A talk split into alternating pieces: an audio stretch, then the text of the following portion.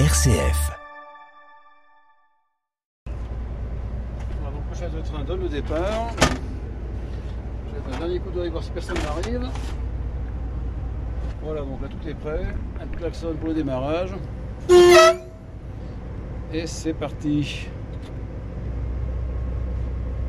Voilà donc euh, un premier cran de vitesse. Alors sur cette partie de voyage, on descend beaucoup, donc je tractionne assez peu. Parce qu'on a des rampes qui sont assez conséquentes, donc avec le, le poids du convoi, ça suffit à nous emmener euh, assez loin. Il faut même être très vigilant sur les freins. C'est un train qui date de quelle année? Alors l'autorail a été construit en 1960, autorail euh, de marque euh, Renault, comme l'ensemble de nos, de nos autorails. Nous avons également l'autorail panoramique fabriqué par Renault en 1959 et le Picasso 300 chevaux qui lui est de 1952. On sent que vous êtes passionné quand même de train. Oui, bah depuis ma jeunesse, depuis mon adolescence, on va dire, oui. Alors, c'est pas du tout mon métier. Euh, je conduisais pas les trains quand euh, j'étais en activité. Et puis, j'ai appris à conduire euh, bah, chez Agrivap après une, euh, formation. Conduite accompagnée, finalement. Et puis, après avoir passé des tests psychotechniques et une visite médicale. Justement, comment on, on conduit un, train comme celui-là? De manière relativement euh, simple, la formation se déroule en plusieurs temps. Il y a petit 1 la, connaissance de la voie, de la ligne. C'est assez important parce que son profil est particulier, c'est une ligne de montagne. Et ensuite, donc, il faut apprendre à conduire. Alors déjà observer les gestes du conducteur titulaire euh, chevronné.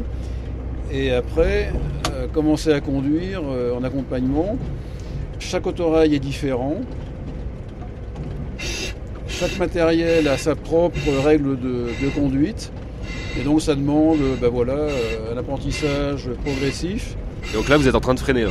Ah, je freine, oui, sinon on aura des soucis au passage à niveau, puisque sa vitesse de passage limite est à 30 km/h.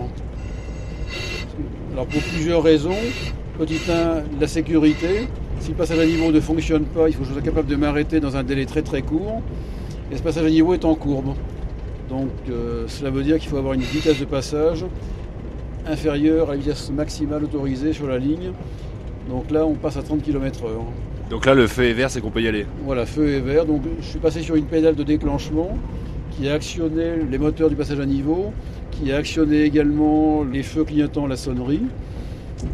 Et dès que le contact est établi, le feu clignote orange et passe ensuite au vert quand les barrières sont abaissées. Alors si bien sûr il y a un dysfonctionnement, je dois m'arrêter avant le passage à niveau.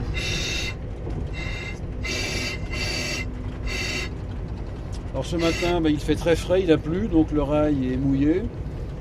Ça va impliquer bah, d'être vigilant sur le freinage, de manière à ne pas bloquer deux roues, ce qui entraînerait un glissement de l'autorail. Ça s'appelle l'enrayage. Voilà, donc là on est en place sur la gare de la Chapelle-Geneste. Donc je donne un, petit- un petit peu de puissance moteur. Et après, quand on est sur la, la montée, bah, c'est important également de connaître la ligne pour justement euh, savoir où accélérer ou au contraire bénéficier bah, d'un petit replat, économiser les ressources, parce que nos matériels bah, sont, sont anciens. Et pour une association comme la nôtre, le budget gasoil est relativement important. C'est presque 20 000 euros par an.